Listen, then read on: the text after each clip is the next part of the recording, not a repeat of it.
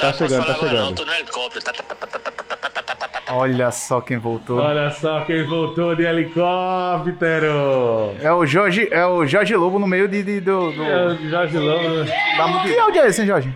A embaixadora do Trump se barrar! Eu tô de volta,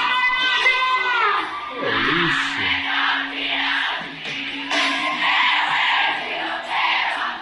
Jorge, o que é isso?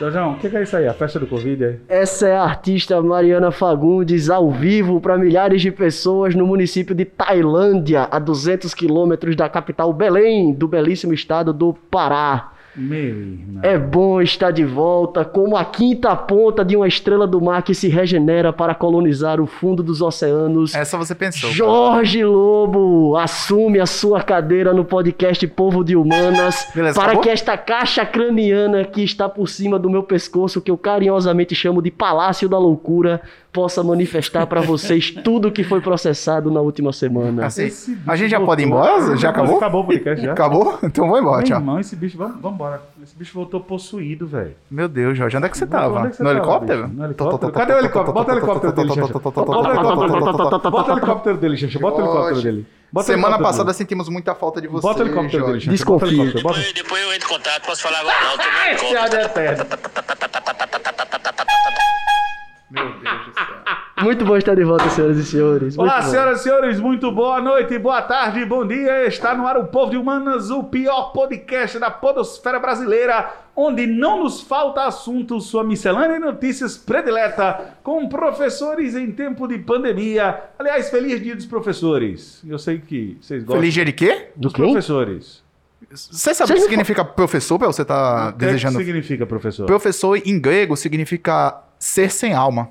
Nossa. Mentira. E aluno significa ser sem luz. Ser sem luz que aprendeu com ser sem alma. Olha que viagem que eu Rapaz, vocês inventaram isso agora. Não, é sério, é sério. Pode olhar. Você, você que tá ouvindo esse podcast, pare agora e faça uma pesquisa no Google pra ver se eu tô Ah, mentindo. não, não perca seu tempo fazendo isso não, que isso é uma mentira desgraçada que esse filho da mãe está contando aqui. Pode pesquisar. Esse podcast Muito- tem um compromisso com a daqui, verdade. isso daqui é Pelo uma, é muito. uma, é uma- uma- uma Esse, referência esse de podcast é que nem o governo brasileiro, só fala a verdade. Que é Muito isso? bem, senhoras e senhores, é um prazer estar aqui no 17 episódio desse negócio. 17 é um número que eu não gosto. Pergunta que não quer calar: como uma coisa tão mal feita, Como uma coisa tão assim, mal machuca- roteirizada, tão, tão inacabada, Tá te chega no criticando aí, episódio Arthur. dele? Clima tenso entre os brothers. Como é que é isso, um negócio desse? Eu não, tenho, isso eu não acho nada disso, não. Isso aqui Eu é também pior não, do viu, que Arthur? roteiro. Você. Isso Eu aqui é tenho muito muito do seu carinho por trabalho, esse trabalho. Olha, isso aqui é o pior do que o roteiro de A Fazenda, com Jojo Todinho dando lição de moral em todo mundo. Puxa, é minha coach, ela. Aliás, Jojo Todinho é a melhor coach do Brasil. Tem as melhores frases. Ok. É, não é Ricardo, é, difícil também. impressão minha ou você está com a mesma camisa todo episódio, praticamente? Eu agora só venho com essa camisa É aqui, farra, porque ela é dá isso, sorte, mano. dá É sorte. farra. Dá sorte. É, é a camisa da sorte. Você tá vindo pra É gravar um podcast, não é jogar no bicho, não, cara. Não, então, mas aí você tá aqui presente já é a nossa sorte. Ah, Você saiu do seu helicóptero, tô, tô, tô, tô, tô, tô, tô, tô, pra cá pra ficar com a gente. Pra ficar com a gente. Vamos começar, vamos começar este podcast, porque, meu amigo, o negócio aqui é o seguinte. Como vocês sabem, o podcast é dividido em notícias, notas de repúdio, notícias educacionais do Exame Nacional do Ensino Médio, dicas de leitura e entretenimento. Ou seja, é a sua revista auditiva e visual semanal. Rapaz, que pretensão, de hein? quem não tem o que fazer. Sem esquecer também só. da nossa excelentíssima sessão de esportes, que hoje Exatamente. promete não ter nada de novo. Exatamente. Vai ser Flamengo isso aí, viu? É, é, é um podcast assistido por exatamente cinco pessoas em média. Muito bem, senhoras e senhores, vejam só, vamos começar com notícias do Exame Nacional do Ensino Médio com ele, o Homem Negativo, especialista em filmes trash dos anos 80. Sérios problemas mentais, professor Ricardo Vai Correia. escrever um livro, filmes que não vale a pena ser Vamos lá, bom dia. Inclusive, inclusive, é isso mesmo. É isso mesmo. Você devia escrever um livro, filmes que não valem a pena ser assistidos. Pô, que isso, vale Pô, a pena professor sim. Ricardo Corrêa, pode dar a sua saudação e iniciar, professor? Vamos lá então, meus amigos de copo, meus amigos de cruz. Vamos começar o nosso podcast com o Exame Nacional do Ensino Médio. O que nós temos de novidade é que o Instituto Federal de Pernambuco vai substituir o seu tradicional vestibular em 2021 pelo Enem e também por uma análise do histórico escolar.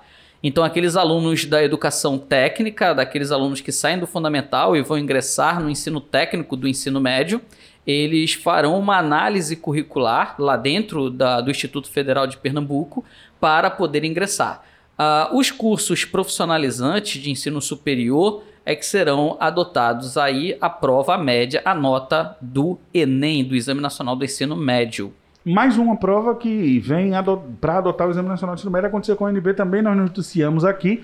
E aí, velho, a gente perdeu um banco de questões ótimo, então, né? Porque se fosse questões do Enem, porque a- o IFPE dava umas ótimas questões para se fazer prova. Estou triste. Verdade, ela dava uma ótima, ótimas, é, ótimas questões assim É, para a gente é, utilizar para os nossos alunos, porém é uma medida sensata, né? Quanto menos vestibulares a gente tiver aí no final do ano, melhor, porque você diminui a quantidade de aglomeração, joga tudo realmente para a prova do Enem. Essa é mais uma função, então, também do Enem, mais uma função importante do Enem. Então, até mesmo em épocas de pandemia, ajuda a gente a ter um processo seletivo que serve para o Brasil todo. A gente é defensor do Enem aqui, a gente acha o Enem uma ferramenta democrática de seleção de pessoas e uma conquista histórica do povo brasileiro. Correto, professor Jorjão? E é muito interessante a gente também fazer um elogio público aqui às instituições de ensino médio federais, né? Os IFES, aqui no caso o IFAL, o IFPE, pela sua proposta de ensino total, pela sua proposta de ensino completo, integral e verticalizado. Então você pode entrar no Instituto Federal e você pode concluir o seu ensino médio, você pode concluir o ensino técnico e você pode ingressar no ensino superior dentro da mesma instituição. Além disso, os institutos federais têm excelentes programas de educação de jovens e adultos e de formação continuada, como pós-graduações e mestrados, que mostram a intenção do governo federal, através desses institutos, de democratizar a educação e de trabalhar com a sua população aí um processo educativo, um processo formativo mais completo, mais democrático agora com, com o incremento do Enem né, no processo seletivo e, de certa forma, mais total, né, mais omnilateral. Vou deixar o Jason dar notícia da educação dele. Antes, um salve, aproveitando essa deixa do Jorjão aí, um salve para os nossos companheiros que são professores de IFAL. O professor Jean Brito, nosso salve. O professor Juliano Raposo, nosso salve. Roberto Fernandes, o nosso salve.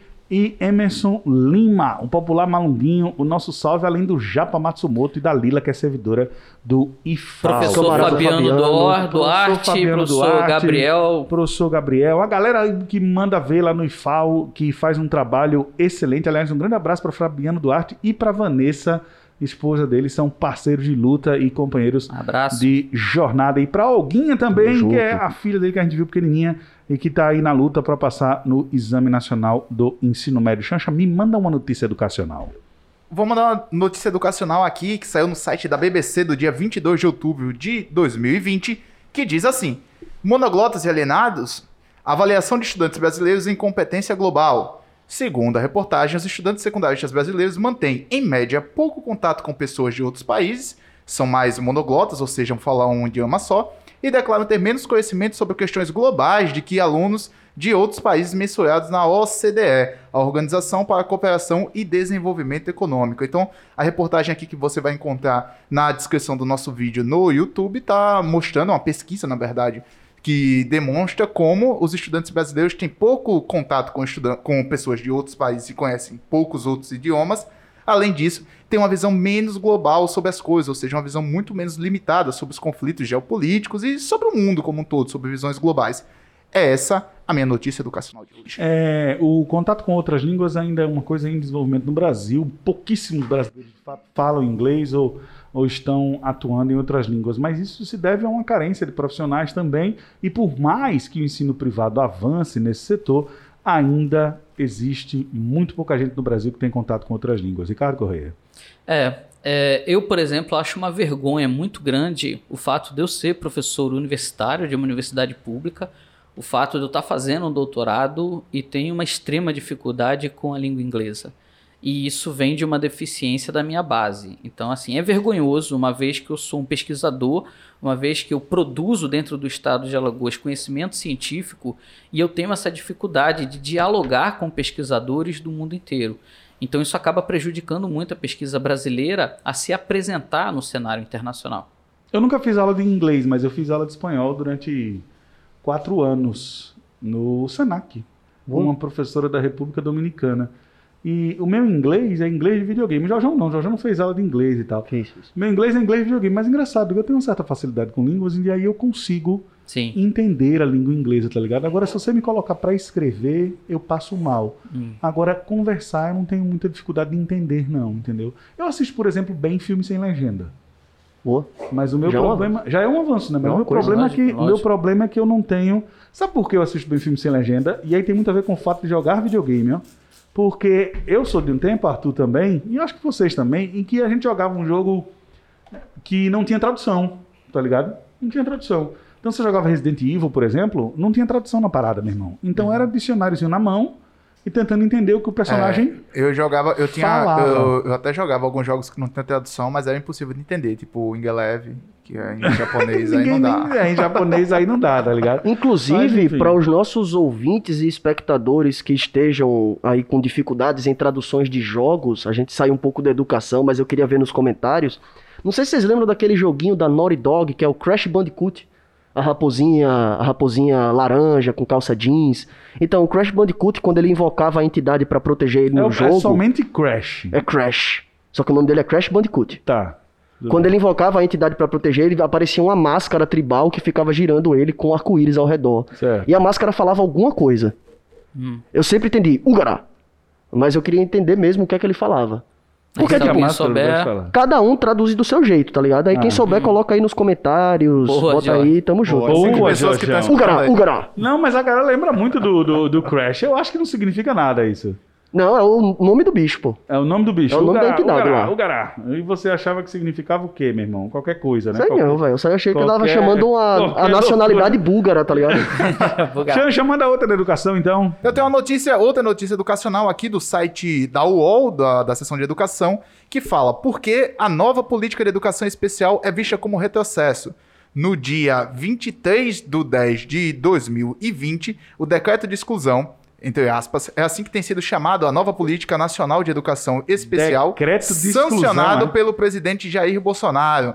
Então, é essa pauta que eu levanto aqui sobre o tema do, do o tema da Política Nacional de Educação Especial, que foi sancionado hoje pelo nosso presidente da República. O nome já é terrível, né? Decreto de exclusão, né, Ricardo?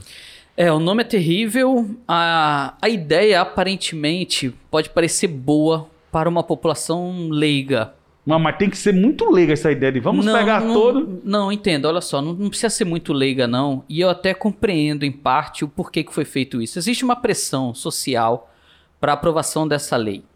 E essa, essa pressão social, ela se dá em função das pessoas acharem que determinados, é, de- determinados agentes sociais não podem ter um convívio com outros agentes sociais. Então existem pessoas que acham que é necessário desenvolver uma escola especialista em determinadas deficiências ou dificuldades, tipo uma escola dos X-Men. Então você vai ter uma escola onde você vai colocar uma série de pessoas com dificuldades e segundo a lei sancionada pelo governo federal, essas escolas receberão verbas específicas com professores específicos para atender a essa demanda. Então, aparentemente, pode parecer algo muito bacana. Mais progressivo, né? Exato. Tem um espaço. Exato. Qual é o problema real dessa lei e por que que todos os movimentos que trabalham com ah, pessoas que são excluídas ou que têm algum tipo de deficiência Autismo, síndrome de estão, Down, etc. estão repudiando? É porque você não consegue efetivamente distanciar essas pessoas do meio social. Então vamos lá, nós temos aqui cinco indivíduos. Eu numa sala de aula eu tenho aproximadamente 50 alunos em média. Quantas pessoas com deficiência de aprendizado e necessidades especiais existirão aqui ou na minha sala com 50 pessoas? 100%. Cada um de nós aqui temos alguma dificuldade. Então eu posso colocar, talvez em pé de igualdade para todos nós dessa mesa, a nossa dificuldade em ciências exatas, em matemática. Essa dificuldade não determina que nós somos incapacitados socialmente. não determina que nós não deveremos estudar matemática. Nós estudamos matemática com um grau de limitação que nos é permitido. Ou que deva haver uma escola especial para professores semi-alfabetizados em matemática. Porque se você começa a tratar indivíduos especiais, você vai encontrar numa sala com 50 pessoas 50 necessidades especiais. Cada um tem uma necessidade especial. E eu só fui entender isso quando meu filho nasceu. Então eu tenho um filho com síndrome de Down e eu comecei a fazer uma pesquisa sobre esse assunto. Além disso, obviamente, no doutorado de educação, eu também estudei sobre uma declaração que o Brasil faz parte. Uma declaração no ano de 1994, que foi feita pela ONU exatamente para definir globalmente como seria a educação de pessoas com necessidades especiais. Então ficou denominada de Declaração de Salamanca, porque foi na Universidade de Salamanca, na Espanha, que foi feito esse grande congresso. E a partir daí se, chegam, se chegou à seguinte conclusão: independente das diferenças individuais, a educação é um direito de todos. Esse é o primeiro princípio. Então, independente de qualquer coisa, eu não tenho como fazer uma seleção interna. Você que gosta de matemática, você que gosta de acordar cedo, porque tem pessoas que têm dificuldade de estudar pela manhã, mas ao mesmo tempo ela apresenta um bom rendimento no período da tarde. Então aí você precisa saber a necessidade específica de cada indivíduo. Então, como não temos como isolar cada indivíduo, é que precisamos colocar todas as crianças dentro de uma sala de aula. As pessoas não crescem com o convívio com as diferenças. Pronto, é isso. Toda criança que possui dificuldade de aprendizado pode ser considerada com necessidades educativas especiais. Sim. Então, todo mundo tem dificuldades educativas especiais. Todo mundo tem essa dificuldade.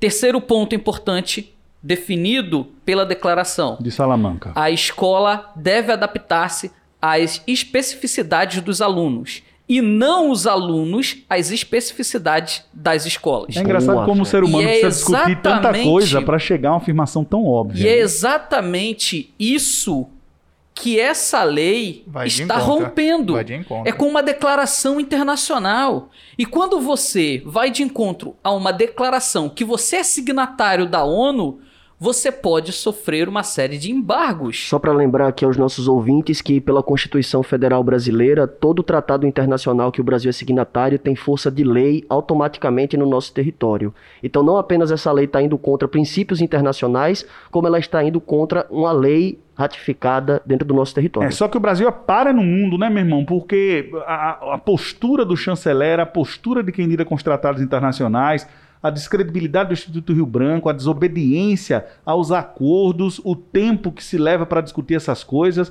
O Brasil é um para internacional isolado no mundo hoje, isso é um fato, não é uma opinião. E por fim, o ensino deve ser diversificado e realizado num espaço comum a todas as crianças. Quanto mais cedo as crianças tiverem contato com a diversidade, mais sadia será a nossa sociedade. Esse tipo de lei é uma lei daquelas pessoas que querem proteger a sua família de uma sociedade violenta. Normalmente, esses indivíduos é que são os violentos da sociedade, porque não aceitam e não sabem conviver com a diversidade. Eu no doutorado eu vi vídeos extremamente emocionantes assim, numa sala de aula em São Paulo de uma escola pública, onde um aluno com uma determinada deficiência chega no primeiro dia de aula e fica uma câmera gravando. Então tem uma professora específica para ele, mais a professora da sala. Esse aluno no primeiro dia ele teve uma crise. Então ele levantou, começou a gritar e começou a bater na parede. Os alunos todos ficaram prestando atenção na situação e as professoras controlando os outros alunos, explicando para eles que estava tudo bem. Seis meses depois, ele apresenta uma outra crise e a aluna colega do lado dele consegue acalmá-lo sem ele precisar levantar. Em dezembro, os alunos estão fazendo uma avaliação, uma prova, ele começa a ter uma crise, os alunos chamam a professora, todos retornam para fazer a sua atividade normalmente enquanto o aluno está tendo uma crise na parede, gritando. Então eles entendem a partir de agora o comportamento do seu colega. Eles entendem a partir daí que o seu colega ele tem uma necessidade especial. Então por isso chamaram o responsável por essa necessidade especial e continuaram fazendo a sua tarefa dentro de sala de aula. E eu não estou falando isso num país desenvolvido, eu estou falando isso em São Paulo, Brasil, numa escola pública. É, vale destacar, a, escola a pública, né? função, A função da escola é essa. É preparar o indivíduo para a sociedade. Não é preparar o indivíduo para o mercado de trabalho. Se você quer que o seu filho seja um neurocirurgião, parabéns para você. Mas você não pode achar que a educação tem que preparar todo mundo para essa finalidade. Porque a educação ela tem uma função diferente da do mercado de trabalho. Está incluindo o mercado de trabalho dentro da educação, mas não é simplesmente essa a função da educação. Então essa lei, ela rompe com tudo isso, ela é um atraso gigantesco e por isso não tem nenhuma representatividade, nenhuma ONG que trabalha com estudantes, com crianças deficientes estão defendendo essa lei. Então essa lei ela não tem absolutamente nada para ajudar as pessoas com necessidades especiais. Está acontecendo um fenômeno interessante com o atual governo, porque promulga-se leis e faz-se uma certa publicidade em torno da lei, como se a lei fosse ajudar em alguma coisa. Por exemplo, a tal da lei sanção, Jorge. Cara, o debate sobre a lei sanção é interessante, eu acho que pode acrescentar aqui nessa discussão. A lei sanção, a lei 14.064, foi promulgada em 29 de setembro, trata sobre maus tratos contra os animais, modificando a lei de crimes ambientais de 98 e aumentando especificamente a pena para quem comete maus tratos contra cães e gatos para 2 a 5 anos de prisão. A lei foi muito comemorada nas redes sociais, mas quando você lê, a lei tem três artigos e basicamente o que ela faz é aumentar a pena de prisão para quem maltrata cão e gato. Bicho, a lei. ela foi comemorada, tem- mas ela tem- não tem Ela efetividade foi comemorada, prática. inclusive, nesse podcast Ela por foi mim por- aqui. por como- mim. Tá ligado? Mas, aí, mas aí você vai ler a lei e você percebe que a lei, na verdade, ela trata cães e gatos como propriedade privada. Você pensa que é uma lei de proteção dos animais, mas na verdade é uma lei de proteção da propriedade privada. E ela não inclui nenhum outro animal. E aí o que acontece? É um avanço essa lei, é especificamente a lei sanção, é um avanço tão mínimo para uma comemoração tão grande. Entendeu a lógica? E no que diz respeito à educação especial, vou pedir licença para chamar de educação especial, todos os cursos de graduação, de licenciatura hoje tem que ter disciplinas de educação especial. Eu, por exemplo, na minha graduação tive que pegar Libras para poder trabalhar com a população surda no Brasil. Confesso que eu não lembro muito dos meus estudos, mas isso é papo para outra para outro debate. Alguns anos atrás, o Exame Nacional do Ensino Médio cobrou no seu tema de redação os desafios para a inclusão educacional de surdos no Brasil. E esse tema foi considerado até por especialistas em redação na internet como um tema muito específico, um tema muito difícil de se escrever, porque as pessoas não conheciam as necessidades da comunidade surda, não entendiam o que era essa deficiência. Então foi comum você ver parágrafos de redação, eu trabalho aqui com o Tainan há um tempo, ele pode me corrigir se eu estiver errado. Era comum você ver parágrafos de redação propondo a inclusão de braille nas escolas para os alunos surdos. Ou então a adição de pisos táteis e corrimãos para alunos surdos. Então, uma falta de compreensão da diversidade. Sabe uma coisa que uma falta de muito? compreensão da diferença. A gente gosta muito de debater aqui no nosso curso presencial, e eu agradeço muito a minha amiga Maria, que me ajudou a fazer essa aula, é, sobre a questão do autismo. Crianças e pessoas com autismo.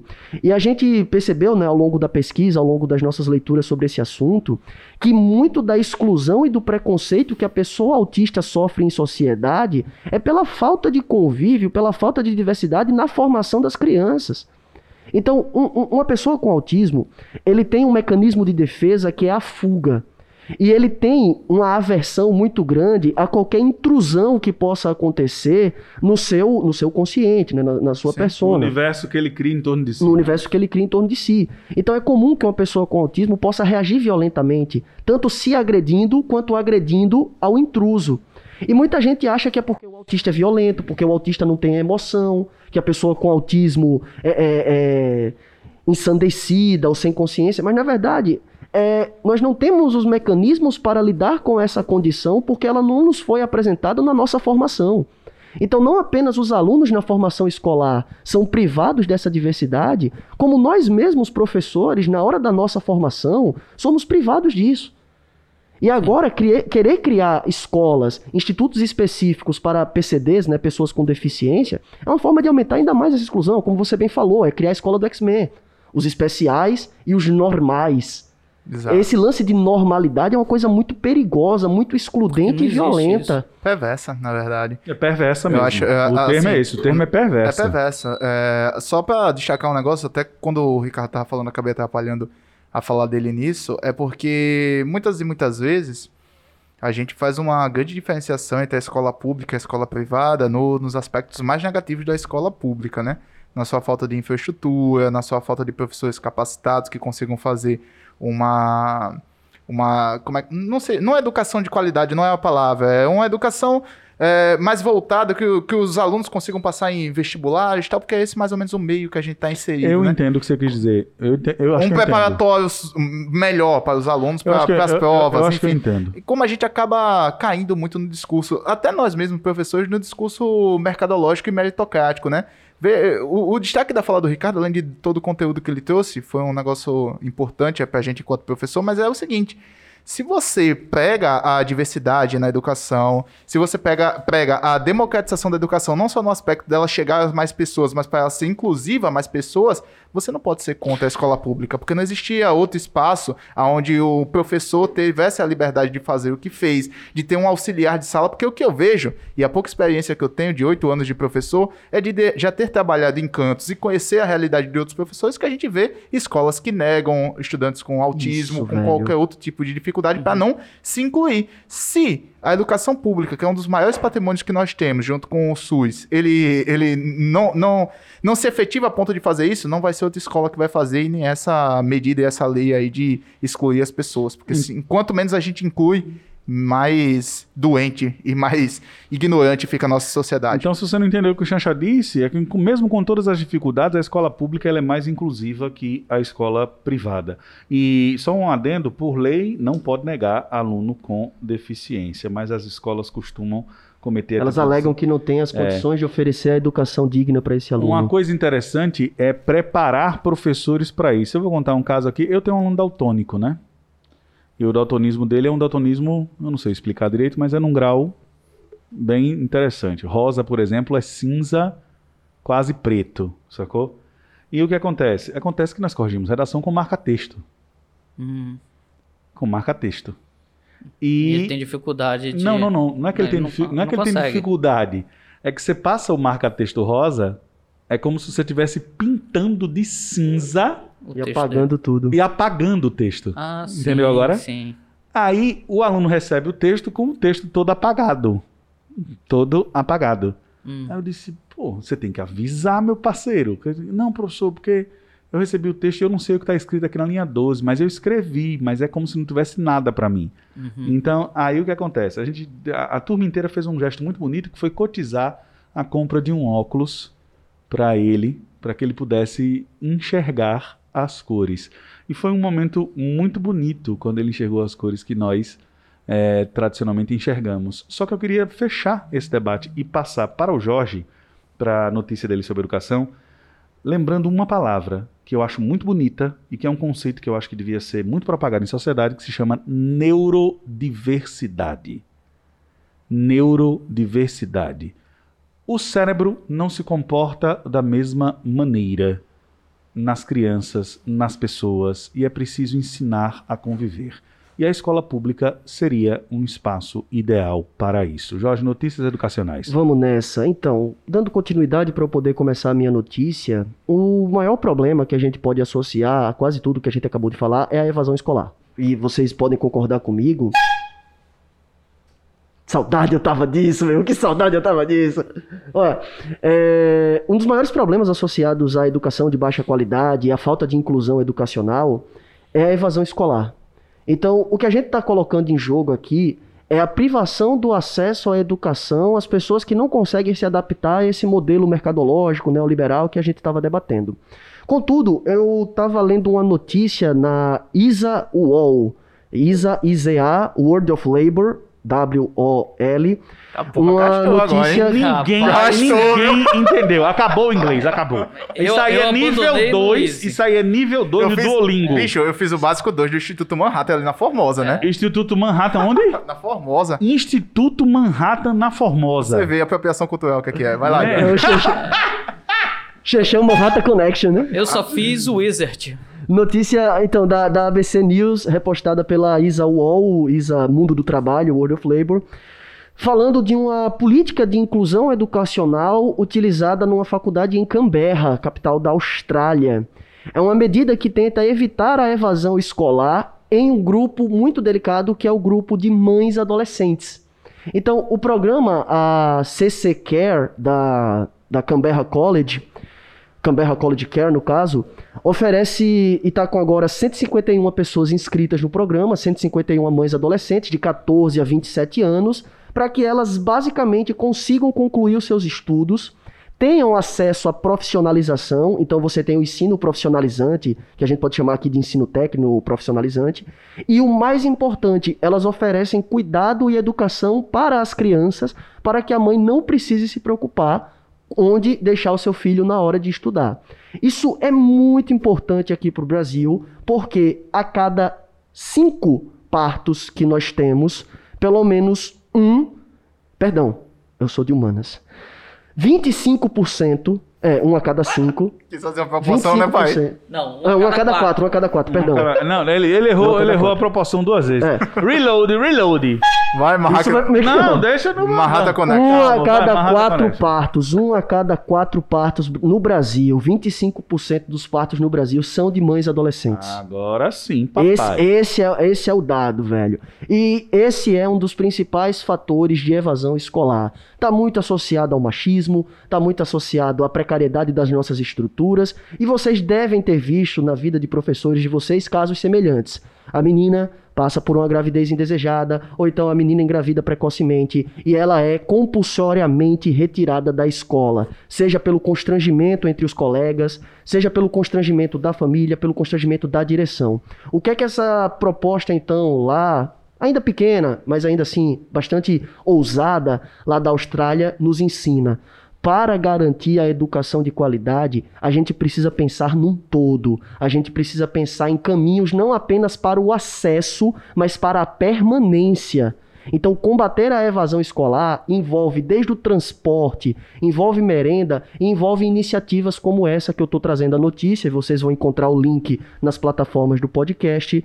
A oferta de creches para crianças, para que mães adolescentes concluam os seus estudos. Essa seria a minha notícia de educação. Ela foi publicada no dia 6 de outubro, veiculada aí por esses dois essas duas fontes que eu citei anteriormente. Seria interessante a gente poder trazer essa discussão aqui para o Brasil e parar de negligenciar o fato de que boa parte dos partos no Brasil são de mães adolescentes. Vamos trazer essa discussão aqui para o Brasil, lembrar, por exemplo, o primeiro mandato da Luísa Erundina, primeiro e único na Prefeitura de São Paulo nos anos 80, quando houve um aumento de mais de 200% no número de creches para mães trabalhadoras em São Paulo, que é uma coisa que se luta até hoje nos grandes centros urbanos para que mães, adolescentes ou não, possam deixar seus filhos na creche enquanto estudam ou trabalham. Eu lembro, eu lembro da época do movimento estudantil na UFAL, que uma das lutas que o movimento estudantil como um todo, mas principalmente é, as, as companheiras do movimento feminista tinham, era de a creche abrir à noite.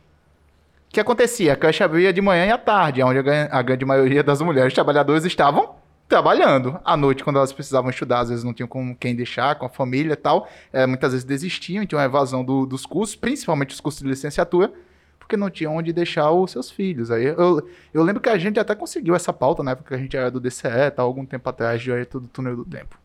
Um outro- uma curiosidade histórica sobre isso é que era comum nos anos 30, em fábricas, que houvesse creche dentro das fábricas. Isso aconteceu, por exemplo, na fábrica do Gustavo Paiva, acontece até hoje em algumas fábricas do Nordeste do Brasil. Essa preocupação existe no mundo empresarial em função daquela coisa da produtividade, do trabalho e tal. Eu só citei lei. esse- é lei. Eu só citei esse fato histórico. É lei, é isso que eu ia dizer. Eu só citei esse fato histórico para lembrar que é lei, precisa ser consolidada e as mães precisam ser amparadas. Certo, senhoras e senhores? Posso girar? Pode tirar. Gia. Vamos, gira, gira, gira podcast. Gira para notícias. Começa, Ricardo. Notícia: saiu no Correio Brasiliense, é, numa entrevista com Paulo Guedes. A cada 100 servidores que se aposentam, só 20, 26 são repostos. Então, Paulo Guedes está afirmando aí que a cada 100 que estão é, se aposentando, tem uma reposição de apenas 26. Segundo o ministro, A baixa taxa de reposição é fruto da digitalização do serviço público e pode aumentar a economia da reforma administrativa. Isso é uma falácia absurda. E- isso, é- isso é. é. claramente mentira, né? É, eu- vamos, vamos analisar aqui. Ele, ele- Vamos dar uma chance pro moço. Vamos, vamos, Vamos vamos- o que, que ele disse? O que, que ele disse? Ele, Ele, disse não, o isso seguinte. é- ele claramente. Deixa- deixa só o moço deixar dizer. claro. Vamos deixar ele, o moço falar. Vamos fa- é, o super-ministro falar, mas lá. só pra adiantar, o spoiler. É, o spoiler. vai, isso, vai. isso é claramente uma Não, mentira. aí vamos lá. Isso é Ele diz o seguinte, ó. Fizemos os cálculos. Ele não apresentou esses Não, não, cálculos. aliás, que quem foi fez no os papel de cálculos pão. foi o? Jorge.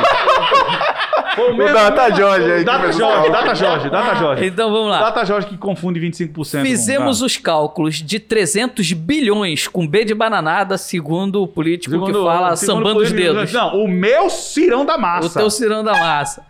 Então, fizemos os cálculos de 300 bilhões com B de bananada E na reforma administrativa, com uma taxa de reposição de para cada 100 que se aposentam, iríamos contratar 70. Estamos contratando 26. Ou seja, os cálculos Tá determinavam nem perto, né? que a cada 100 que se aposentavam, o governo federal iria contratar 70. Eles estão contratando 26, exatamente pela digitalização. E aí ele culpou tudo isso pela condição da digitalização. Então a economia deve ser ainda maior, afirmou Paulo Guedes. Então ele está dizendo que como os serviços agora eles são digitalizados, isso está ajudando a população brasileira a desburocratizar o serviço, Rapaz. a você não precisar mais se deslocar até um posto de atendimento, ter que imprimir um papel, alguma coisa assim. Então tem uma economia muito grande para o governo brasileiro, tem uma vantagem para a população que não precisa mais se deslocar. Tem também um apelo ambiental, porque você já não está mais gerando tanto papel burocrático é, é, na natureza. Diga mais. Não, pois é, exatamente. Muito bom, Só- muito bom. Só coisa bacana. Como diria meu pai, como diria meu pai, me enrola que eu gosto, vai. A única Me enrola, que eu coisa. tô, me enrola que eu tô com frio. É. A única coisa que eu não sei onde é que tá é esse dinheiro que tá sobrando então a partir de agora. E isso ele não afirma na Não, reportagem. mas assim, deixa eu entender uma outra coisa também. Ah. São, vamos lá, pouco de matemática que eu, que eu conheço. Hum. São 100%. Isso. Dos 100% é pra repor 70.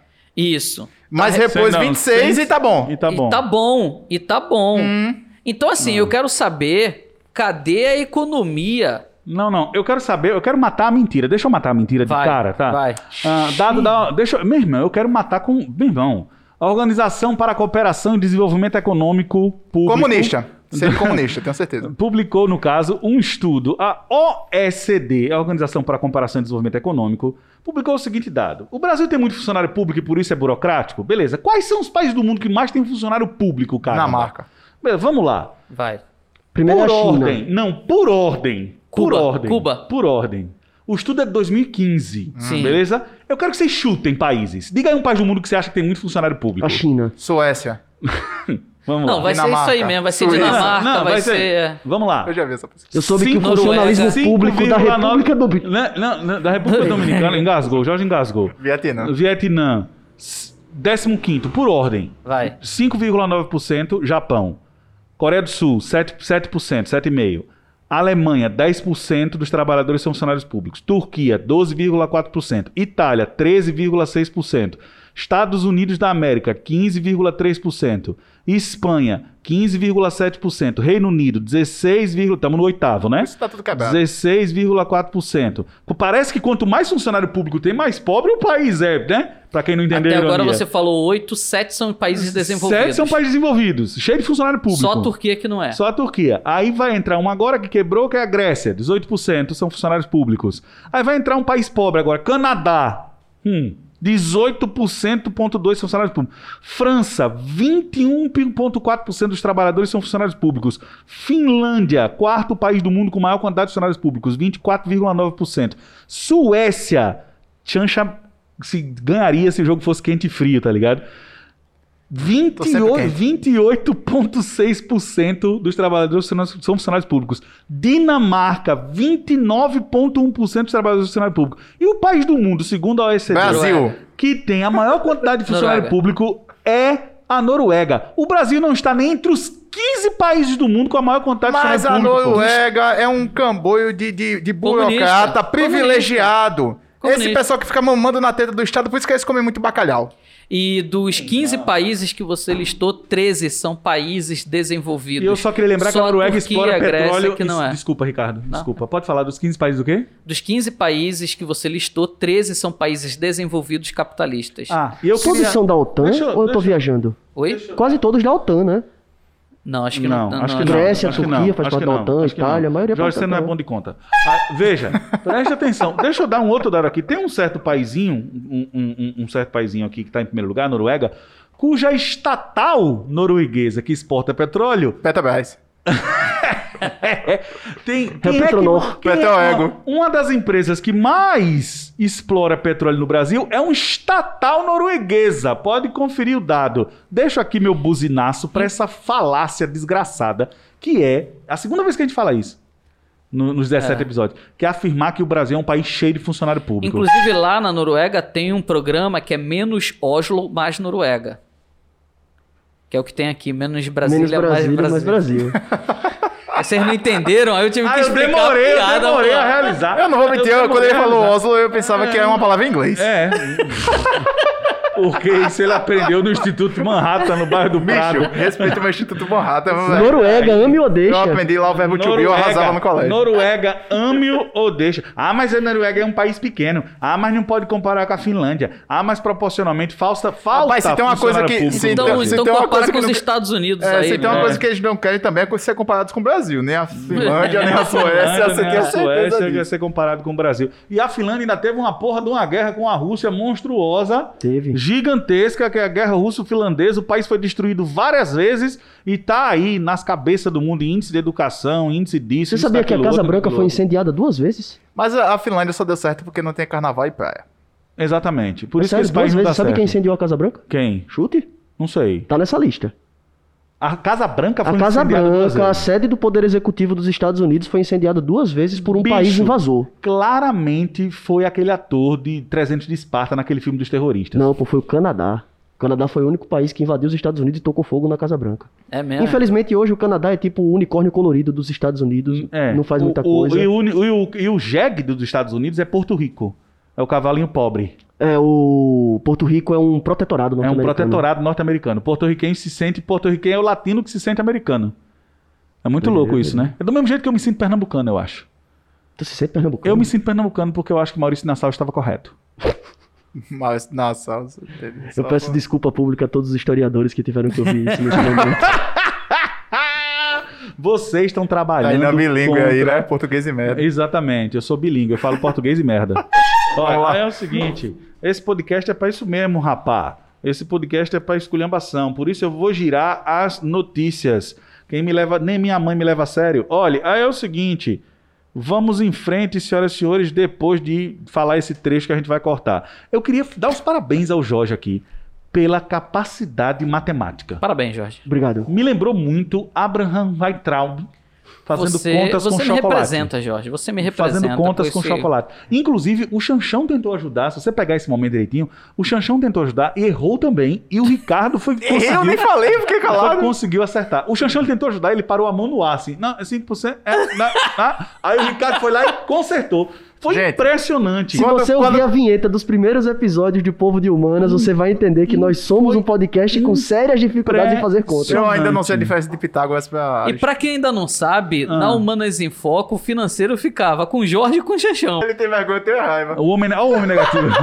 Olha o homem negativo. Olha o homem negativo fuzilando ele com o olhar. O homem negativo. Inclusive, Olha. lá no meu Instagram tá a foto do Homem Negativo, tá? Que eu acabei de bom. publicar o Homem Negativo lá no meu Instagram. Só que eu já um- mostrei pra vocês Ah, só você um foto. biscoito mostrou, aqui Você mostrou, você mostrou. Ele quer muito, ele é muito biscoiteiro. Você É, notou pô, que ele é episódio sim, episódio lá, não. gente, Ricardo de Geografia É, aí, ó. inclusive tem uma foto ótima que ele foi à praia esse final de semana sozinho. Aí ele tirou uma foto do escuro com uma cadeira na praia. É uma foto conceitual, porque ele acha que isso é inteligente, que é uma coisa assim Nossa, Acadêmico. olha, o meu celular tem uma câmera, eu vou fazer uma tese sobre isso. É. Vamos tirar uma foto do escuro com esta cadeira olhando para o mar? O que será que está acontecendo? Vamos teorizar.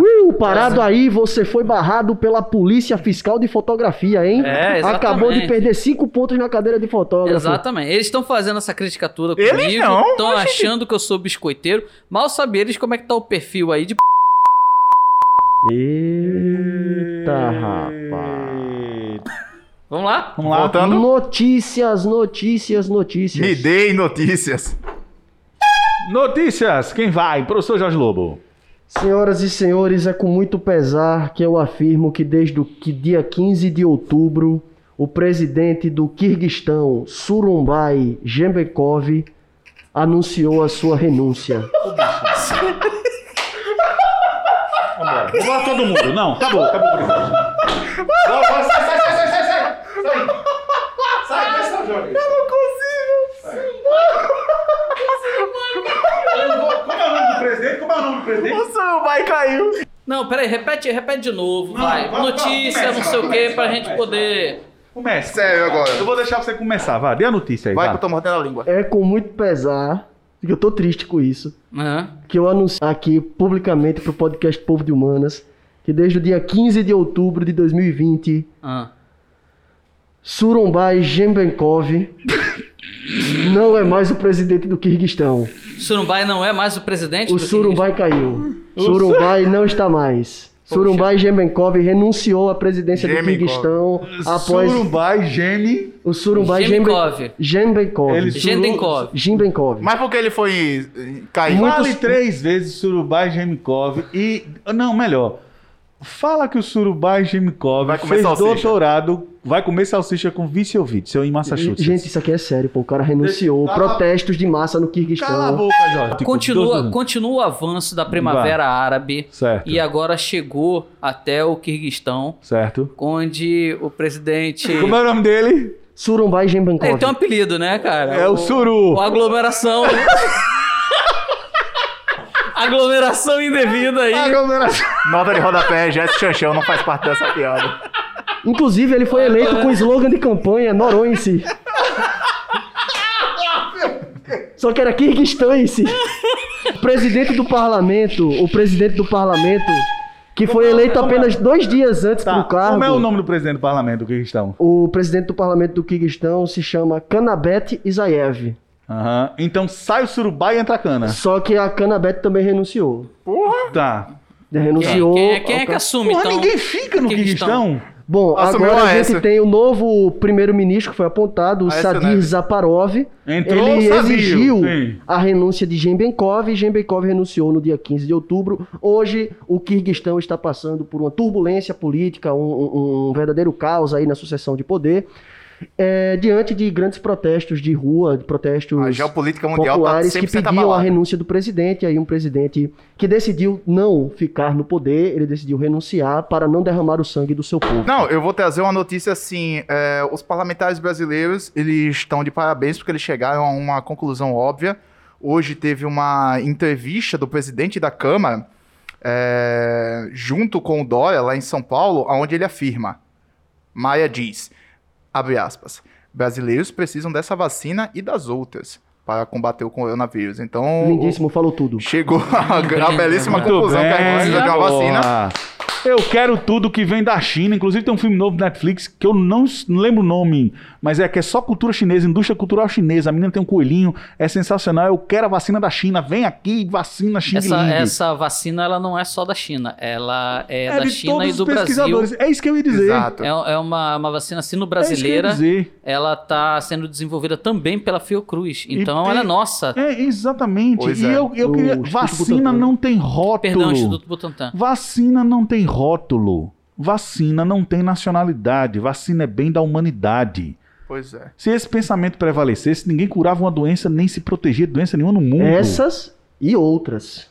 Exatamente. Sacou? Essas e Pelo outras. amor de voltamos, Deus. Eu- voltamos à revolta da, da, da vacina. Revolta da vacina 4.0, só os imbecis propagando idiotices na internet. E gente dizendo.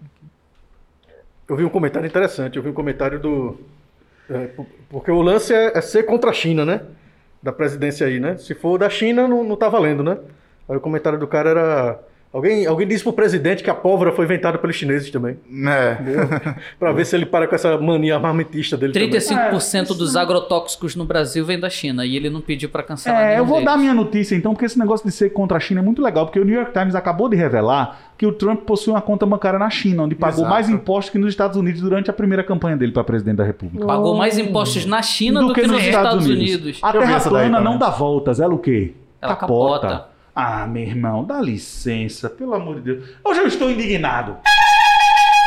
Vou passar as notícias agora porque já foi nesse podcast, já foi, beleza? Um abraço para todos os professores de geografia biscoiteiros que eu conheço, que se resumem a um, ok? Um professor biscoiteiro. E se você não sabe o que é biscoiteiro, verificar episódios passados onde Jorge Lobo dá o dicionário da biscoitagem. Meu único arrependimento é não ter uma fábrica da Balduco pra oferecer os elogios que vocês merecem, meus amigos. Olha que frase de efeito sensacional que não significa nada. Mais Olha uma a quantidade de palavras que você encadeou pra falar merda nenhuma. Nada, né? é nada. A gente, esse podcast oficialmente fala português. Agora, Tainan, se seu pai tem uma criança que não é nem seu irmão nem sua irmã, quem é essa criança?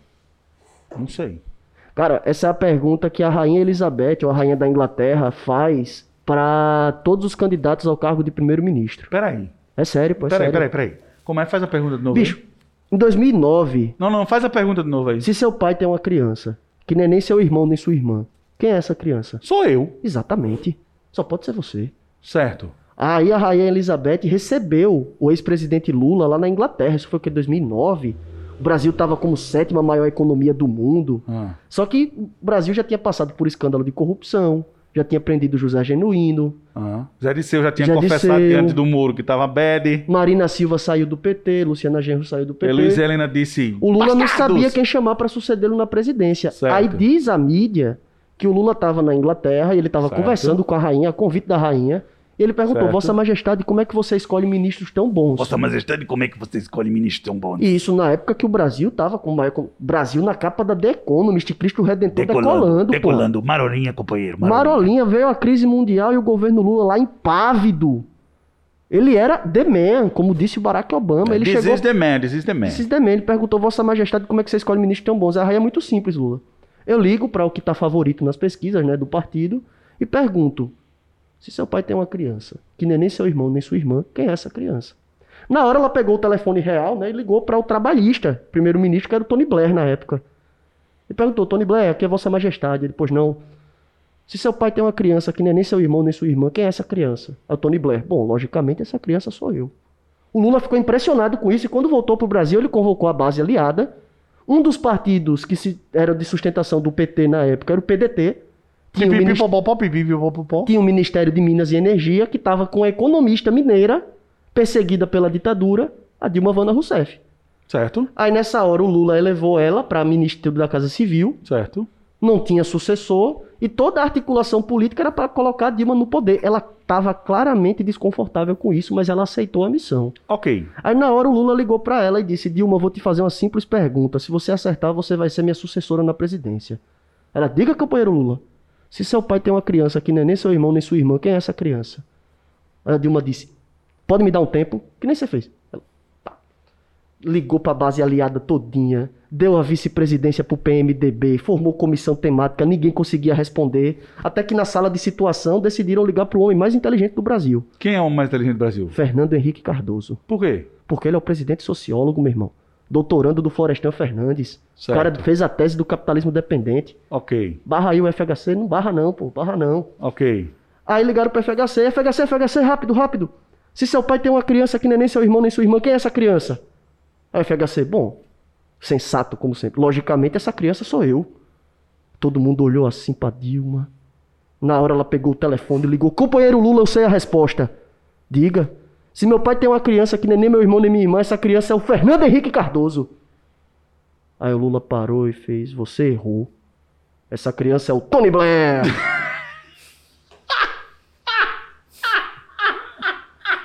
Gastou 10 minutos da minha vida. Uma piada que eu já ouvi.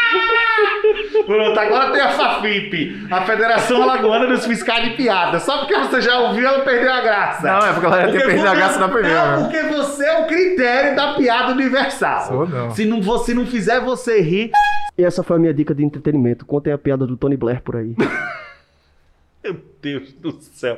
Eu adorei essa piada do Jorge, mas os dois professores aqui não riram, não, porque entendem muito de geopolítica e tal. Então vamos pro papo mais sério. Deixa eu dar minha dica de entretenimento. De, de, de,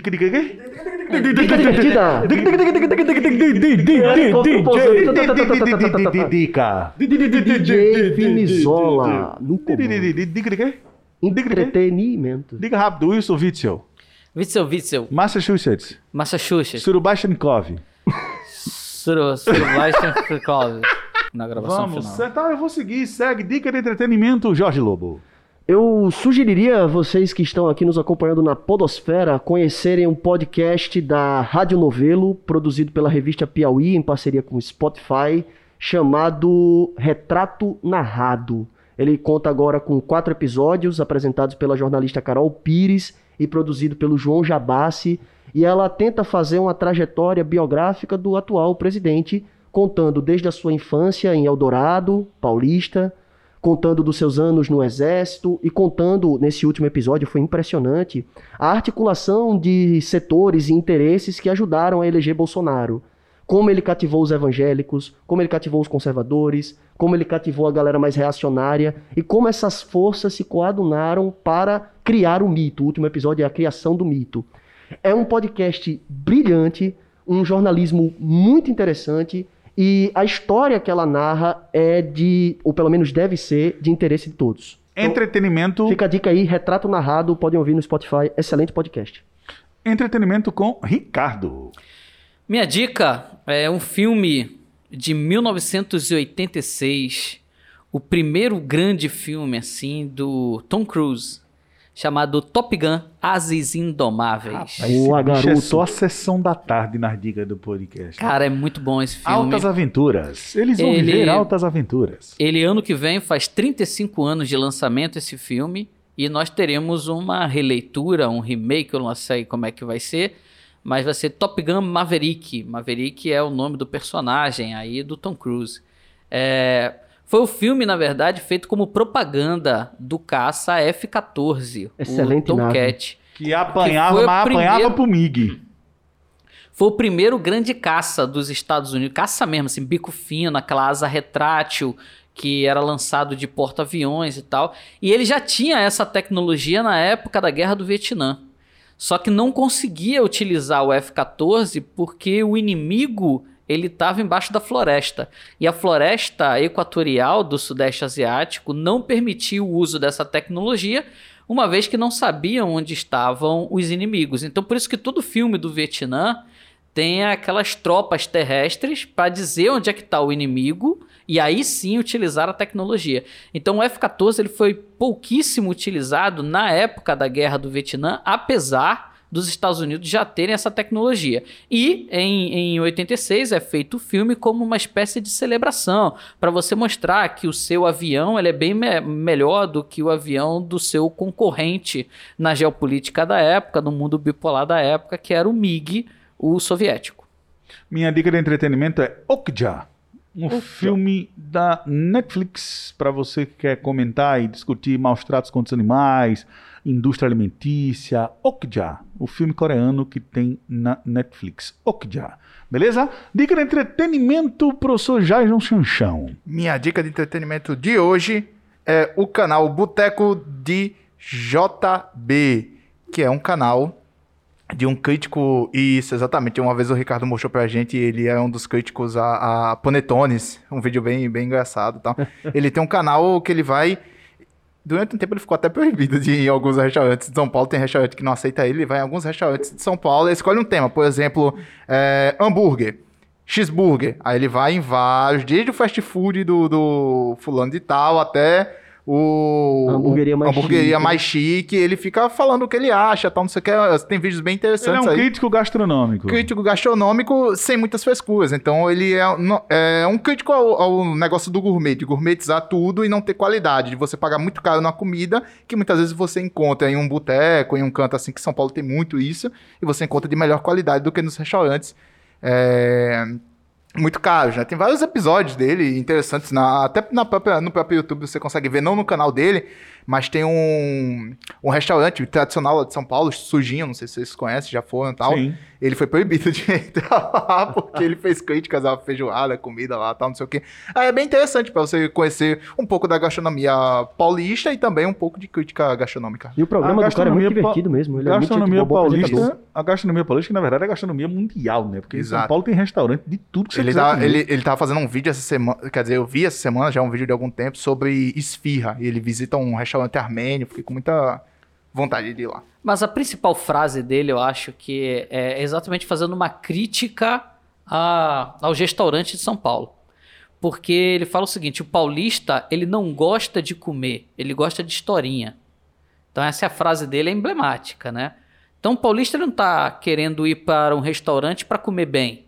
O paulista, ele gosta daquela história. Meu, esse restaurante aqui, ele tá aqui desde 1800 e tanto. Mano do céu. É a, a avó da pessoa que tá ali no balcão que fazia aquela esfirrazinha com não sei o quê, com não sei A comida mesmo. Comida mesmo é secundário. Então ele fala, o paulista ele gosta de historinha, ele não Exato. gosta de comer. E aí por isso é que você acaba tendo esses restaurantes todos. Tem um bar aqui em Maceió que é muito famoso também por essas coisas, tá ligado? As pessoas gostam de historinha na porta dele, conversa mesmo. Agora, não tem nem copo pra se beber direito, o tira-gosto é terrível.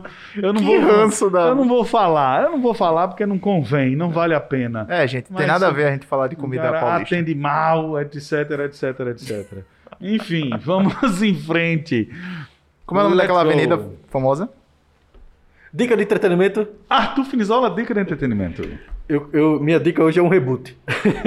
eu vou reforçar a dica do episódio passado, porque eu terminei a segunda temporada de The Boys. Rapaz, é tão, é tão top não que fala você não, quer... Viciado fala não, mesmo, Fala não, fala não. Eu tô assistindo. Não, não vai vou falar, não vou falar, não, Pode não. falar Então o quer que dizer que não tá vendo? meu Não, mas eu não vou Vai, falar. viciado, Todas vai. as vezes que a gente fala com você no WhatsApp se ele está ocupado, é vendo The Boys. É, esse é um termo muito forte. Não, essa série, essa série é simplesmente espetacular.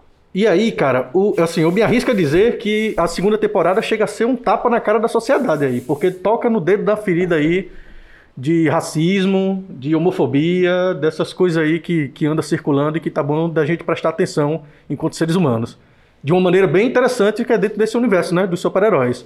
Mas é bem, bem, segunda temporada, meu irmão, massa mesmo. Então a dica da semana To- passada foi a temas. primeira, a dica dessa semana é, É, a segunda. exatamente. É. Esti- Estilo a estrutura mesmo da Amazon lá, né? Aquela dica- estrutura a- dessa forma. Você acha dois The Boys lá. Aí quando você vê um é, é a primeira, o outro O- é a segunda. A dica de entretenimento é reforçar a dica da semana passada.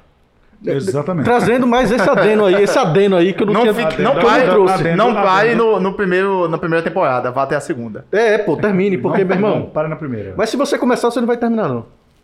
Mas tem uma série que não devia ter segunda temporada. Prison Break. Eu acho que Prison Break não devia ter acontecido. Uma vez que você sai da prisão, Prison por que não. você precisa voltar? Tá pra- ligado? Dark não precisaria ter segunda temporada. Dark não precisaria ter segunda temporada? Não, precisaria não. La Casa de Papel não precisaria ter segunda temporada. Eu não vi La Casa de Papel. Assiste a La Casa de Papel. Ah, eu acho um saco La Casa de Eu vou dar um spoiler sobre Não, o ladrão. não precisava ter a terceira. né? A primeira e a segunda, era, a primeira e a segunda é uma só, na assistir La verdade. Casa de Papel? Tu sabe que série é um saco? Cara, Patrulha do Destino. Pô, aí é uma série boa pra caramba, um saco. cara. A série do Homem Negativo. um Só não é saco. pior do que Patrulha do Consumidor do. Inclusive, no meu Instagram, eu coloquei a foto do Homem do Negativo. Quem quiser ver lá, ó, Ricardo Geografia. De novo? Cara. Segunda vez, bicho, fazendo Rapaz. Agora você Eu só tô Mas- falando aqui Tem do que Homem Negativo que foto tem uma foto lá. Tem que botar a foto do Poxa. personagem também pra galera poder entender a referência aí. Ah, É isso, Bicho, pô. A galera entende a referência, pô. A Então, galera que assiste esse você, podcast. Pra você que Mas, nunca como- viu... mas como foi você que indicou, talvez a galera não tenha. Mas esse podcast é pra fazer vamos- o quê? vamos ajudar. Propagandazinha, Esse podcast é Vamos fazer ajudar o editor. Pra você que nunca viu o Homem Negativo, esse é o Homem Negativo. Você coloca aqui. Vai sonhando. viu? Eu vou, botar, eu vou botar uma coisa na sua mão, relaxa. Que isso? Brasil, torcendo atacado. Respeita ninguém. Ao vivaço aqui. Poxa, que é isso vocês? Tá uma Ai, coisa na mente, mão. a mente torpe de vocês, eu ia botar um coraçãozinho. Brasil, I'm Que é devastated. isso vocês, cara? Ei, bota uma coisa na minha mão também. Bota a mãozinha aí. Aqui, sinceramente, pronto. sinceramente, Ah. vocês estão falando aí que eu que sou mal-humorado e tal, eu acho que eu vou ter que passar o bastão. Rapaz, pro ele tá demais hoje. Você sabe o que, é que Ah. vai acontecer quando você botar uma coisa na mãozinha? Eu acho que você deve botar a bandeira do, do Kirguistão ou uma foto do Surubashi.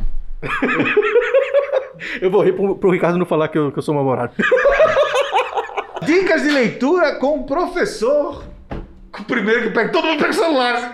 Esse podcast despreparado, só tem despreparado Eu tô aqui. preparado aqui, mano. Jorge, manda pra mim. manda ver aí, dá uma dica de leitura. Diga um escritor do Quirguistão, essa porra. Não, eu vou citar A minha um dica de leitura, a minha dica de leitura são as sinopses dos episódios de The Boys. Se vocês prestarem pra, pra- pararem pra prestar atenção, é irado.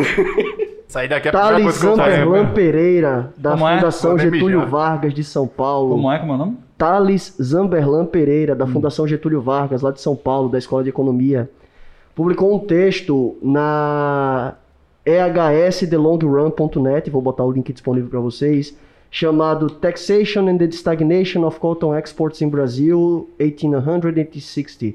Pa- pausa, pausa, pausa. Traduz aí, Xanchão, o que ele falou. Taxação e estagnação das exportações de algodão no Brasil de Você- 1800 a 1860. Você poderia repetir, por favor, em inglês?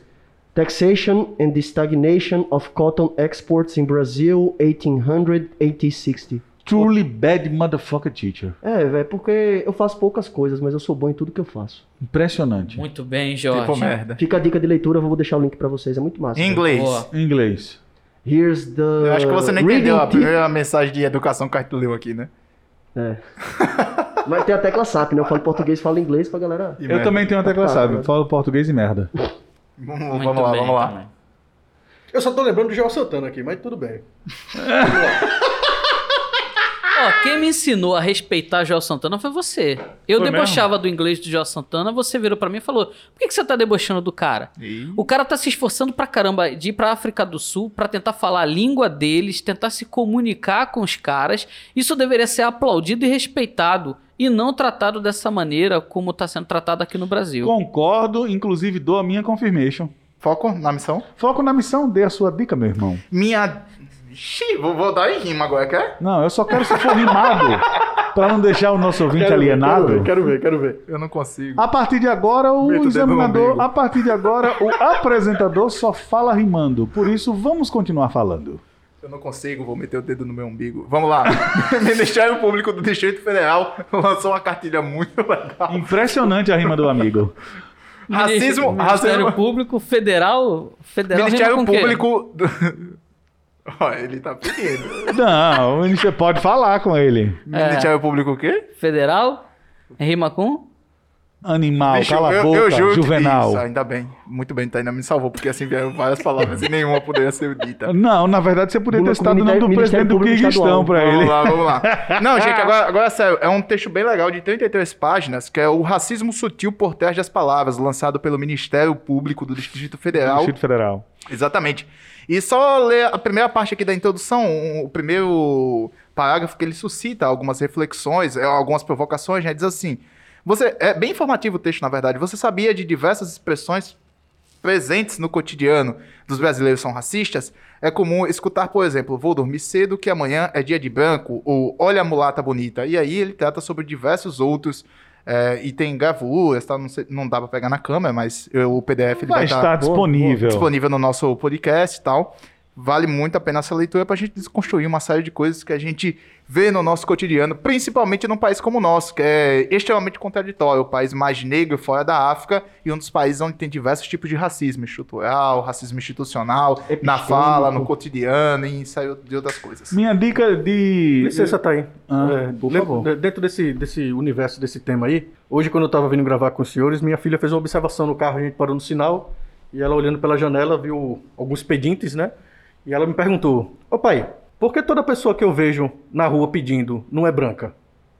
Né? E isso me deixou bem reflexivo e eu trazer essa observação né? dela para vocês. Quantos anos tinha Malu mesmo? Oito anos. Já entendeu tudo. Chegou Ela- ao segredo ela- cedo demais. Ela chegou ao segredo cedo demais. Se prepare, viu, irmão? Porque va- vai ter alguém muito consciente na sua casa aos 16, 17 anos. Minha dica de leitura, acho que ajudaria um pouco aí.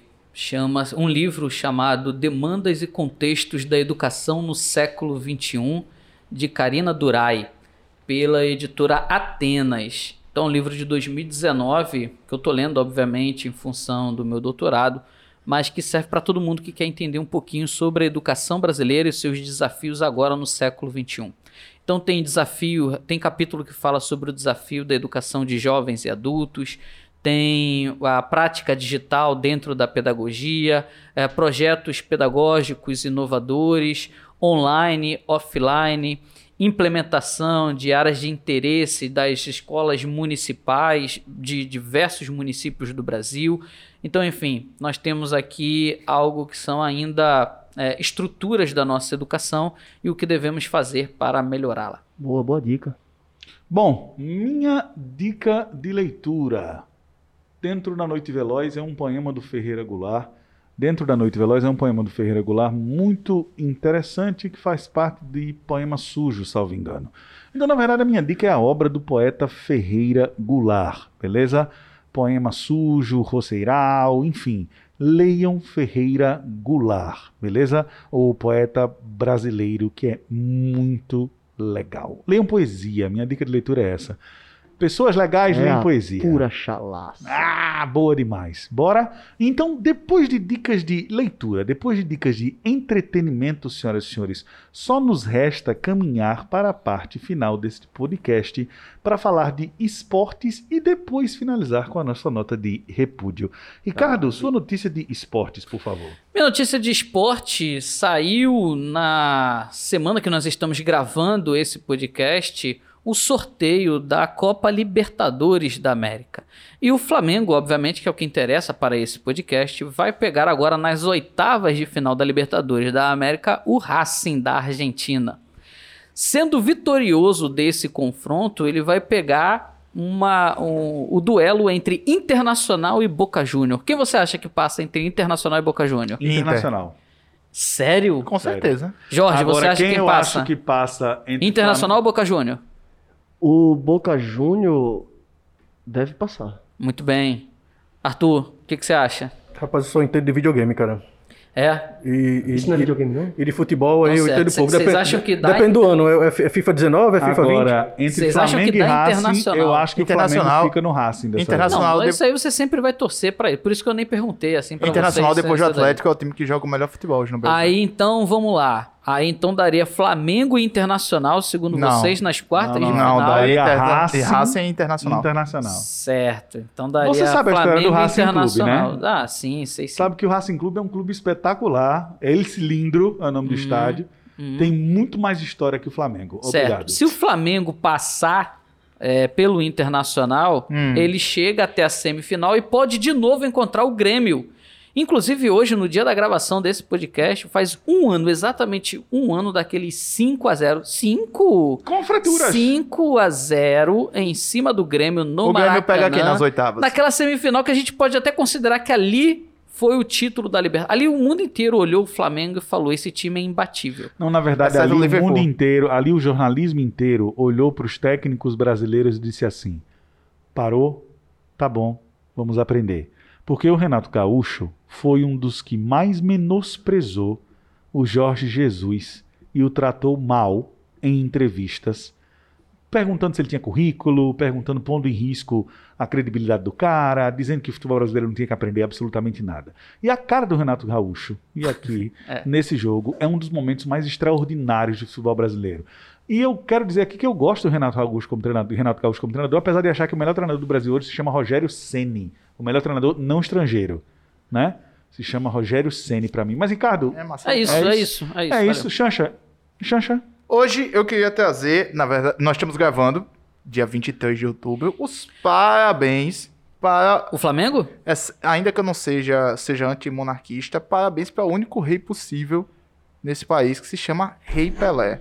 80 anos de Pelé. 80 anos de É Pelé. mesmo. e vou deixar ó, o link de uma matéria bem legal da BBC aí no, no pro pessoal falando sobre a trajetória e algumas curiosidades sobre a carreira do Pelé, como por exemplo a história que se o Pelé interrompeu mesmo uma guerra ou não, se você não sabe, tem aqui na na reportagem da BBC falando. O dia que o Pelé esnobou os Beatles e não quis conhecê-los na Copa da Inglaterra, enfim, e tantas e tantas e tantas outras Eu histórias. só gostaria de lembrar uma coisa: são duas Libertadores, mais de mil gols marcados, 77 gols pela seleção brasileira, três participações vitoriosas em Copa do Mundo, jogador mais jovem a marcar um gol na final da Copa do Mundo aos 17 anos em 1958. Dá uma olhada no Instagram do Arquivo Nacional. O Arquivo Nacional, para quem não tá ligado, existe e é um Instagram muito legal, E- que é o Arquivo Nacional do Brasil.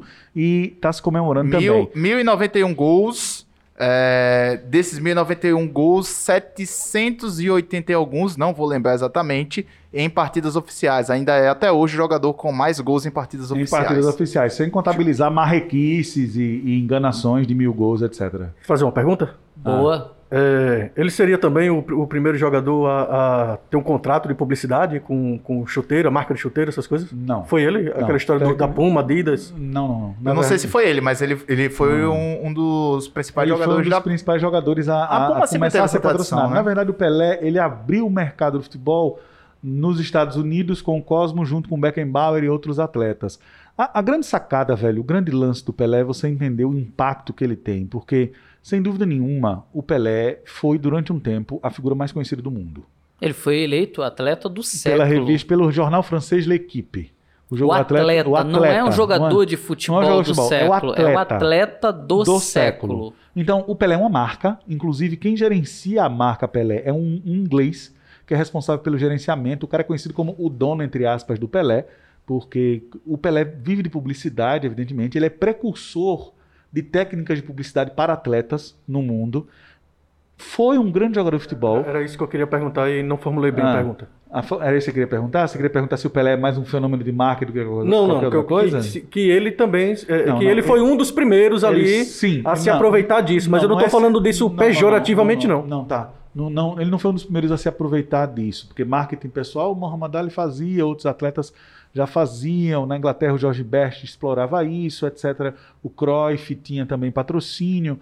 Ah, o que o Pelé inaugurou foi um ramo do marketing esportivo. Um jeito de administrar o pós-carreira que nenhum atleta conseguiu até hoje.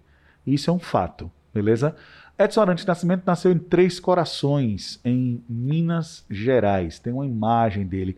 É muito interessante você entender a trajetória do Pelé, porque é, é- é fora de série. Qualquer comparação que se faça do Pelé com outro atleta, fora o Muhammad Ali, eu acho que o único atleta representativo e num, num parâmetro que pode se aproximar do Pelé é o boxeador americano Muhammad Ali. Só que o Pelé, ele até para terminar a carreira, ele terminou do jeito certo. Ele poderia ter continuado jogando uns 10 anos ainda a mais. E ele terminou literalmente em plena forma física. Nos anos 90, no início dos anos 90, o Pelé fez 50 anos, né? E ele participou aos 50 anos de um É, amistoso. nessa reportagem fala sobre isso. Ele Foi uma das jogou, poucas ele vezes jogou que ele foi capitão da seleção. Exatamente, foi uma das poucas vezes que ele foi capitão. E ele jogou um tempo. Aos 50 anos, o Pelé ainda estava em forma, meu irmão. É um negócio impressionante, assim. É impressionante. Geneticamente, a coisa é diferente. Uma coisa interessante também é você assistir Pelé Eterno e ver a coordenação motora dele. A maneira como ele enxergava o jogo, a explosão, a velocidade. Do ponto de vista do- do- do- da performance atlética, é como se você tivesse uma máquina do tempo, assim, pegasse um cara que estava muito à frente de todo mundo. A velocidade de arranque era coisa de, de, de corredor de 100 metros. Você percebe que ele toca na bola e vai. Ele domina com as duas pernas, cabeceia para os dois lados, cabeceia de olho aberto. Os fundamentos do esporte do Pelé são impecáveis. Tem uma galera que fica se questionando hoje se ele realmente é o maior jogador de todos os tempos, Quero tendo fazer hoje, hoje, né?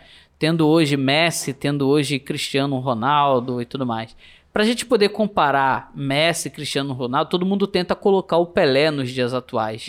Eu convido todo mundo a fazer o contrário. Pega o Messi, coloca o Messi com a chuteira que o Pelé jogava. Com a bola com pesada. a bola que ele física. jogava Contra o Beckenbauer. com, com o campo, contra com o- campo que ele que encontrava para poder jogar. No interior de São e aí Paulo. vamos ver se o, o Messi aguenta 15 minutos sem sofrer algum tipo de fratura, sem incomodar a chuteira da bolha ou alguma coisa assim. Aí a gente vê realmente É um e faz uma comparação mais plausível à realidade, uma vez que não tem como colocar hoje o Pelé com a tecnologia atual, mas tem como colocar o Messi, o Cristiano Ronaldo com a tecnologia daquela época. Isso também Tem gramados aí péssimos que a gente pode colocar os caras nesse campo. A gente tem como reconstituir uma chuteira e uma bola de futebol daquela época, botar essa galera pra jogar e vamos ver se essa galera é boa mesmo. Aí a gente coisa, vê quem uma- é smoking, quem é paletó e quem é terno. Uma coisa também que essa comparação do Jorge foi surreal. Meu Deus do céu.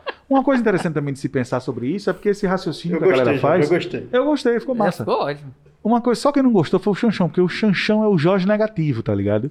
Ele não gosta de nada que o Jorge Pai, fala. termine sua frase, velho. o que eu ia dizer, o que eu ia dizer, O seu parágrafo, né? o, que eu- o meu parágrafo, o meu parágrafo. Oxente, mais do que o parágrafo do Ricardo no começo sobre educação? Não, eu só quis dizer que não vai ser uma frase só, mas não precisa se doer, não. Tudo que eu falo aqui tá sendo levado pro lado pejorativo das coisas. Você é o se homem pejorativo. Perguntei se... Você é um pejorativo, você é Jorge negativo, eu sou português e merda e o Ricardo é tudo isso junto. Como diz um, um artista aqui alagoano, o subliminar tá na- no olho de quem vê. É. Não é no pincel de quem pinta, Porque o não. compadre Washington quando escreveu. É porque o compadre Washington quando escreveu pau que nasce torto, nunca se endireita, ele tava falando evidentemente de uma árvore.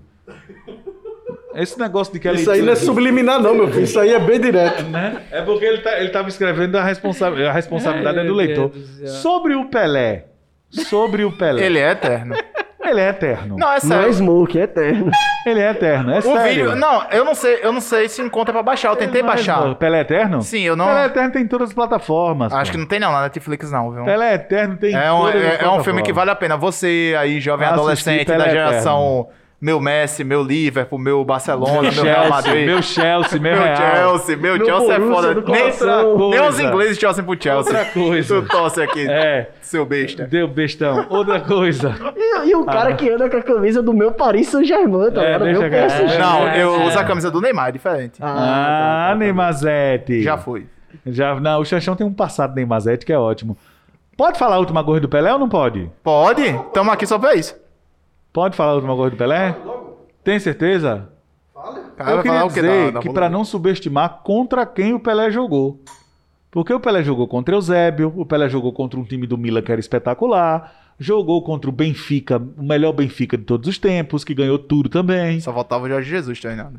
Meu irmão, meu irmão, o Pelé ganhou de todo mundo que era foda na época.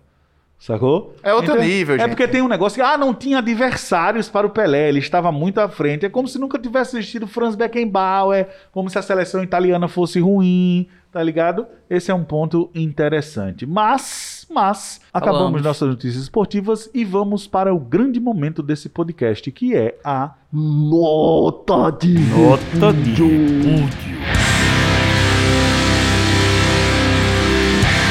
E a Eita, nota de Jorge, pra repúdio vai pra quem subestima Quem não tem o? Oriente, reforçando uma visão, de certa forma, colonialista e eurocêntrica, e não dá o devido valor à importância geopolítica que o Quirguistão Muito bom, Jorge. representa. Como é que o cara do Cristão vai entrar aqui, cara? Como é? Não vou vai fazer, Não, não vai vai fazer, vai fazer, vai fazer, vai fazer, vai Não. fazer besteira. oriente, rapaz. Ele vai, vai chegar aqui falando, né? Babulê, é? babulê, babulê. Você não entendeu, aí o problema é seu aí, meu irmão. E fica aqui outra Bota dica de leitura. aí. Leiam Orientalismo, o Oriente como invenção do Ocidente, do Eduardo Said. Rapaz, Se oriente, rapaz. Muito bem, muito bem. O Oridente, o, o Ori, como é? O Oridente como inversão do Ocidente. O Oriente. O Oridente como leia o Oridente como o Oriente como invenção do Ocidente. Ah, o Oridente como invenção do Oriente. Pronto, já tem nota de repúdio. Ah, tá. Olha, inclusive, Roger Garudê, O Ocidente é um Acidente. É um livro que fez muito sucesso nos anos 80, na época da Guerra Fria. Bota fé, bota fé. Este podcast também é cultura. Me dê a sua nota de repúdio? Minha nota de repúdio vai para todos os artistas, cantores que estão com saudade dos palcos. Então essa galera tá perdendo noção porque eles não estão em ano sabático.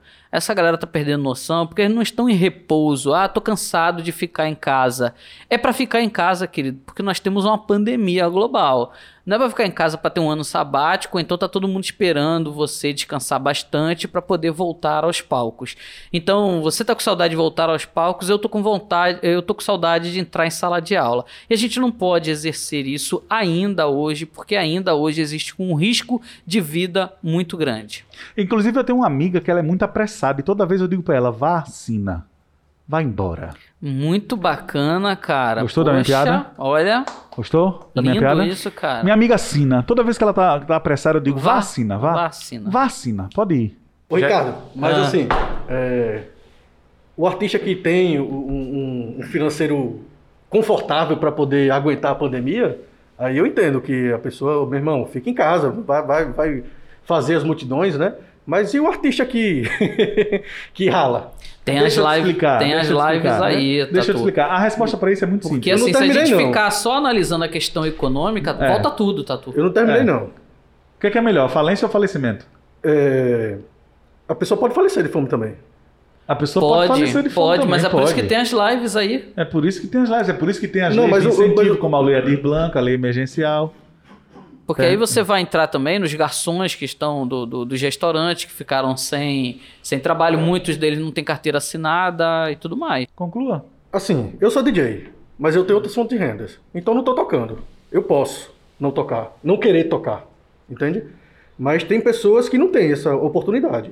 E assim, não é simplesmente julgar as pessoas, né? Não é simplesmente vou julgar a pessoa, ah, meu irmão, você tá errado, calma.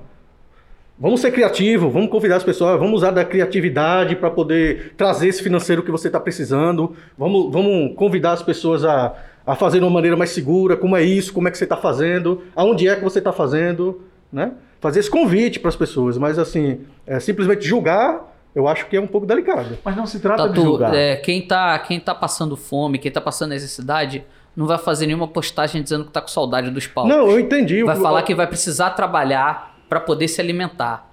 É muito diferente de estar com saudade dos palcos. Eu entendi o ponto onde você quis chegar, entendeu? Hum. Mas é, eu, como artista, eu acredito que tam- também é muito delicado, porque Certo. talvez essa fala possa acabar englobando os outros, que não são esse, especificamente. É isso que eu tô querendo falar. Entendi. É, é bom lembrar também dos mecanismos de auxílio emergencial que foram disponibilizados para os artistas, inclusive aqui a batalha da lei Aldir Blanc. É bom, vamos dar a César o que é de César nesse sentido, porque teve a lei Aldir Blanc, há um cadastro de artistas por parte do governo do estado de Alagoas.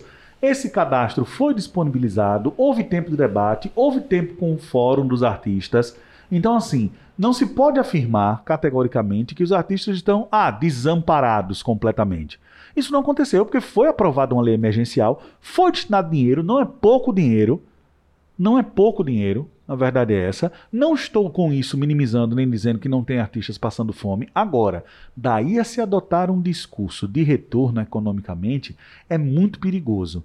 Porque no fim das contas, as pessoas, os artistas, é, eles não, eles são trabalhadores como qualquer outros. E aí o que acontece? Acontece que não se trata de julgar o artista, se trata de perceber que o artista ele influencia a uma pressão econômica que acaba levando as pessoas Perfeito. a cometer um crime contra a saúde pública. Então, quando o artista vai para a rede social e diz que está com saudade dos palcos, meu irmão, coisa que tenho certeza que você, como DJ, não fez, quando o sujeito faz isso, ele está cometendo um crime contra a saúde pública, velho. E outra, vale procurar os mecanismos de auxílio para artistas, como a lei emergencial. Eu estou falando isso como alguém que está construindo um teatro. O Teatro Merinho está parado e a obra está parada. E a gente sofreu horrores com isso. E nós estamos buscando apoio para ampliação do Homerinho, para manutenção dos ensaios que já aconteciam no Homerinho há dois anos e uma série de outras coisas. Para que o Joana Gajuru, que é um grupo de teatro que fazia reuniões no Homerinho, possa continuar fazendo. Então você tem toda uma situação. Agora, a questão é a seguinte: o incentivo à arte é parte de um processo. Quando você começa a colocar a pressão econômica, não existe. Essa dualidade é falsa. A fome, ou morrer de fome, ou morrer de pandemia. Não é assim, é binário esse pensamento. Ou morrer de fome, ou morrer de pandemia, esse pensamento é binário. Ele não vai nos levar a muito lugar, porque vai abrir, vai fechar de novo, vai abrir, vai Mas, não, fechar mas de não novo. foi eu que convidei esse, esse binarismo para a mesa, não. Esse binarismo, ele, ele tá, ele tá na sociedade. Ele tá, esse pensamento binário, ele tá na sociedade, sacou? A sociedade tá pensando de maneira binária. E aí isso vai nos levar a uma situação terrível, que é o ficar abrindo e fechando o tempo inteiro as coisas, velho. De um tempo pra cá, E morrendo gente. E morrendo, gente, E morrendo gente. a gente tem, indiscutivelmente, um problema de saúde que é o maior do século. Isso não tem como ter dúvida. Licença, porque só, um- um- só um- uma observação. É, o grande artista, ele tem condição de fazer live e conseguir o recurso pra ele. Mas o pequeno não tem público pra fazer live não, cara. Eu vou, eu vou concordar com N- você. Nessa saída, entendeu? Entendi. Agora a saída que o Tainan tá, tá colocando, pronto, esse é, essa é uma informação que eu acho que, que agrega nessa, nesse, vou- eu vou- nessa, nesse, nessa discussão. Tá eu vou concordar com você em tudo que você falou, velho. Porque de um tempo pra cá, isso eu tava vendo um, um debate do, do professor Alisson Mascaro falando. De um tempo pra cá, o discurso, digamos, de esquerda, progressista, chame como quiser, ele passou a ser um discurso, de certa forma, mentiroso. E a gente tá dentro do contexto do realismo capitalista. Não sei até se eu já devo ter falado isso aqui no, no Já, podcast algumas vezes. Já. A gente está dentro desse contexto.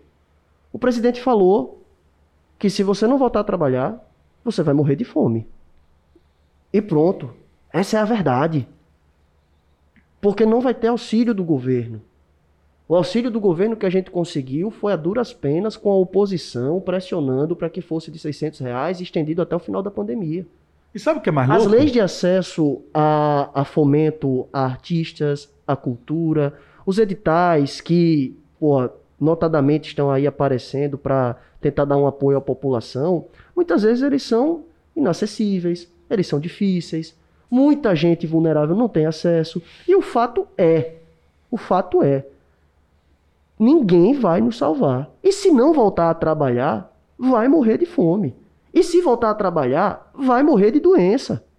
Porque não tem outra. A experiência internacional mostra que para conter o avanço da pandemia, a gente precisa de uma quarentena rígida, a gente precisa esperar pelo remédio, a gente precisa esperar pela vacina, praticar medidas de distanciamento e higienização. E práticas econômicas, É como ter- auxílio, gover- o auxílio governamental. É para ter essas práticas. Então- É para ter essa... Mas o que a gente tem, o que a gente tem, e a gente discutiu isso em todos os episódios, a gente tem um projeto de desmonte neoliberal que está disposto a sacrificar vidas e sacrificou... Então essa não é uma ser- visão equivocada do- do- do- É, do- da da, galera progressista. Não, Não, é, não é mas, mas não se sustenta na realidade. Se sustenta na Mas, realidade. Jorge, mas é que Jorge, aconteceu peraí. o Se sustenta na realidade. Onde é que tá o acontecendo? Não, não é porque o governo não pratica Exato. que não se sustenta na realidade. Eu sei que o a realidade, então, pra você é o governo? Não, a realidade é o que está tá- acontecendo. não, você que tá realidade Mas o que está Você- acontecendo é que há auxílio Você que emergencial tá se subvertendo a ordem, Jorge. Você que tá caindo no discurso do governo. Porque o governo É. tá dizendo no, imediato o que acontece é isso. Essa é a realidade. Então é isso que tá Porque é que poxa. você pense assim mesmo. Isso, Não, isso. e- Quem fala isso não é você. Quem fala isso, por exemplo, é o Atila também. O Atila tem um discurso liberal. Coloca o debate no indivíduo. Se o indivíduo não sair de casa, a gente contém a pandemia. Peraí, uma pandemia só se resolve com política Exato, pública. Se não tem política é pública, a culpa não é da esse. esquerda que é Mas o neoliberalismo vem dar um tapa na nossa cara. Sim. Mas, Jorge, a verdade não pode deixar de ser verdade porque, porque as coisas estão difíceis, A não. verdade é essa. E eu sou, eu sou totalmente a favor das medidas de distanciamento e de Não, quarentena. isso eu entendi, mas você tá dizendo o seguinte. o que- então, o que é que, o que, é que nós Mas devemos- onde é Tá, que aconteceu o o que é que- isolamento no Brasil? Não tudo aconteceu. bem, tudo bem, meu querido. Porque não aconteceu não quer dizer que não estava certo. O, qual- o, qual- o que é que nós temos que fazer, ó grande guru?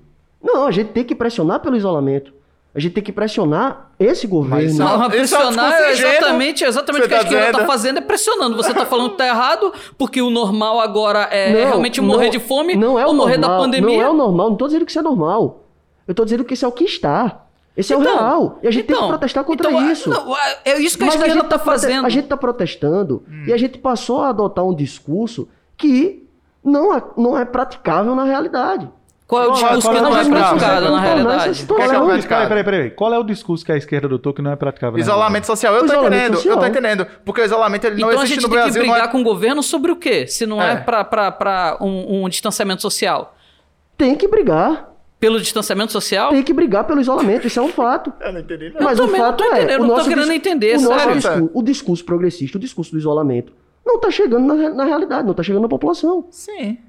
E, Sim, então e por causa parece, disso não tem é uma o novidade. nosso- E qual é o discurso- erro da esquerda? Esse discurso parece, esse discurso parece, como eu tava falando, irreal. Esse discurso parece, não parece praticável. E aí a gente cai justamente no binarismo, a gente cai justamente na dicotomia que não deveria existir, mas existe. Ou você trabalha, ou você morre de fome. Hum. Essa é a realidade posta. Não Não, essa não é a realidade posta. Essa é uma mentira posta. Que se transforma em realidade se você ficar reproduzindo.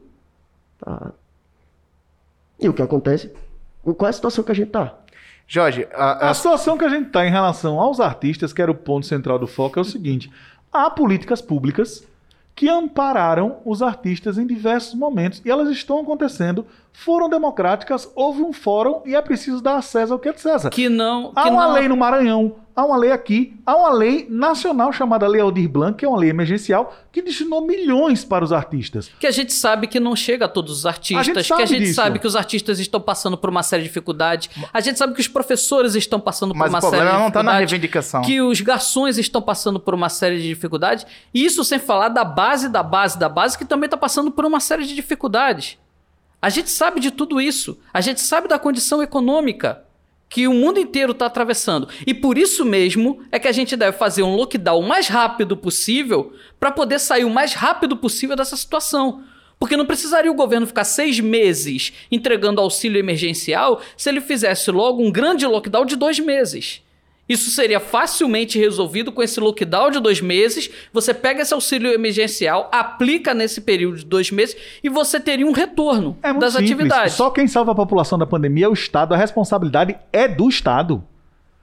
É do Estado. Ponto. É o Estado que tem que dar dinheiro para as agora, pessoas agora mesmo. se a gente tem um governo central genocida, é uma outra história. Aí é outro ponto. E se a gente tem, É e se a gente tá na tem, reivindicação, é gente. e se a gente tem artistas que estão falando que estão com saudade no- do palco, então então estão chamando o público, estão chamando o público que também tá com saudade de tomar sua cervejinha, de ir pra show, não sei o que, tá chamando tudo isso. Isso é um erro. E tá Tem- fazendo com que as pessoas pensem que nem o Jorge, dizendo que é, a gente tem que voltar mesmo, porque senão é, ferrou tudo. Não, não ferrou tudo, não. Ferrar tudo é do jeito que tá essa linha de pensamento. É ela exatamente que tá ferrando. Ela é o problema. Essa visão dicotômica que é o problema. Precisamente. Então é ela que precisa ser combatida. Precisamente. E o que a esquerda tá fazendo? Que até agora eu não entendi qual é Não, o, lance erro é que da você esquerda. começou, Jorjão, Ricardo. citando o seguinte. O lance é que você começou citando o seguinte. Você disse, a partir de uma referência, que Mas a esquerda solicita coisas irreais. Solicita coisas irreais. E isso não procede, Jorge. Ricardo, analisando sua fala rapidamente. Você falou, se a gente tivesse feito uma quarentena de dois meses, a gente não estaria há seis meses esperando a quarentena começar. Eu tô usando a prática feita em outros países. Exato. E O é o que é para acontecer. Certo, Só que mas nós não estamos, aconteceu, beleza. nós estamos há seis meses dizendo precisamos ter uma quarentena. Sim. Precisamos ter uma quarentena. E como o Chanchão bem falou, tem um presidente genocida no poder Certo. que está dizendo não vai ter quarentena. Certo, Jorjão. E o que é que a gente deve dizer, então? A gente deve combater veementemente esse projeto neoliberal. A gente deve E a combater esquerda não tá fazendo esse isso, governo Jorge. e a gente deve adotar um discurso que Certo. se aproxime mais do anseio de trabalhadores que estão presos nessa dicotomia que foi criada por esse presidente entre a morte da doença e a morte de fome. Pois, o, meu- do- pois o Então discurso essa é é... Deixa eu te que falar tá dois. posta. Deixa eu te falar dois, que é um debate da esquerda de aproximar de pautas que tocam na vida das pessoas. Uma defesa do SUS, outra defesa de auxílio emergencial. São duas coisas que são pauta da esquerda, não é do governo. Justo. Justo. Isso não aproxima a, a- a política do povo. Agora sim, a gente não pode cair no. Aí eu vou só pegar uma contradição da tua fala. A gente não pode cair no realpolitik. Aí é a política real. A política real é o seguinte: eles estão demandando a pauta. Logo, a esquerda tem que se adequar a essa pauta e trabalhar em cima dela. Aí a gente vai estar trabalhando o, quê? Continuem passando álcool em gel na mão? É isso que resolve? Porque o, o patrão tá dizendo pra você trabalhar. Então use máscara e bote álcool em gel em mão. Isso é o básico. O certo seria outra coisa. Justo, justo. E quanto a essa coisa, não, não é, a realidade não é essa. Não- Ou vai morrer de fome, ou vai não sei o quê. E outra, artista que pede pra voltar é artista bem sucedido. Eu nunca é, vi. exato. Eu não vejo, sinceramente, eu não vejo o Arthur, que é DJ, por exemplo, chegar numa rede social e dizer assim: eu preciso tocar, tô voltando não sei o quê. Não, não é preciso Não, voltar. Eu não estou fala com que ele tá saudade, de saudade tocar. palco. Estou com saudade de tocar. E eu, eu posso estar enganado, mas eu acho que os seus amigos que você sabe que tá passando uma série de dificuldades, que são músicos e tal, também não ficaram postando que estão com saudade do palco. Eles querem sim a abertura, eles querem sim um retorno, da mesma forma como eu quero retornar para uma sala de aula. Mas eu, a gente já fez uma reunião entre a gente e a nossa isolada não vai retornar. Eu só vou retornar se a assina for. Se a assina for, eu digo vacina. Então, se tiver vacina, a gente retorna. Se não, o Manas em Foco não vai retornar. Eu quero. Eu tenho uma empresa, pô, a gente aqui tem uma empresa. E vamos, e vamos sofrer economicamente com E- isso. Exatamente. Então, é claro que a nossa situação é diferente, a sua situação é diferente. Tem um monte de professor aí passando uma série de dificuldades, tem um monte de músico passando uma série de dificuldades. Eu acredito que os seus amigos não ficaram no Instagram deitado numa rede dizendo ai que saudade do palco para os seus milhões de seguidores. Então, quanto a essa fala específica, eu tô totalmente de acordo com você, entendeu? É, mas a, a forma como foi colocada talvez deixou é, aberto para generalizar. E é- esse, só foi essa a minha observação. Tranquilo. Cuidado no- na generalização, porque os demais né, podem não estar abarcados nessa dessa pessoa específica. Certo? Entendi. Sim. entendi. Ok. Nota de repúdio, chão. Nota de repúdio no chão. Minha nota de repúdio. Deixa eu só abrir meu celular. Rapaz, rapaz, eu queria fazer uma nota de repúdio ao Xanchão, que toda vez que vai falar tem que abrir o celular. É, porque as informações estão aqui, Ele né? vive no celular e toda vez que é ver dele, ele, Ele- não ele tá vê pronto dele, ele pro não tá celular. pronto. Vocês ficam lançando polêmica aí, O onde? podcast inteiro, meu irmão, Real Política aqui, o negócio é o seguinte: desbloqueia o celular. Real Política. Pega o seu Real Política e Já Real tá desbloqueado. Agora O você Real- passar mais é de o- um minuto, ele é vai o bloquear tudo. Minha nota de repúdio são todas aquelas pessoas que vêm pro podcast, botam um bocado de regra e chega na hora não cumpre. Você não tá conseguindo ver isso porque foi cortado e eu tô do lado do meu amigo Arthur, que tem que trabalhar muito porque as pessoas ficam esculhambando aqui esse podcast e é isso. Minha nota de repúdio vai para os fabricantes Vou de dizer que é, vai estar tossindo né? no, no próprio álcool. Quem vai mexer no podcast tosse. Vai, tua nota de repúdio. Eu era inquilino. Minha nota de repúdio vai para quem não gosta de reggae. Inventou agora. E tem quem não gosta de reggae? Tem várias pessoas que não gostam de reggae que diz que é música de marginal, que é música de não sei o que, não sei o que, não sei o que. Pô, que isso, cara. Reggae é vida. repúdio- regar, Minha nota de repúdio vai para todas as pessoas que vêm. Agora é Vem me sério. regar. Minha nota de repúdio é, vai para todas as pessoas que rotulam um objeto cultural, uma prática cultural, como de alguma coisa no sentido de minimizá-la. Por exemplo, quadrinho é coisa de criança, reggae é coisa de maconheiro. Minha nota de repúdio vai para quem. Kirguistão é coisa de louco. Porra, Jorge. Eu queria terminar o podcast agora, já que todo mundo deu sua nota de repúdio, com uma seguinte frase. Ababulê, ababulê, ababulê.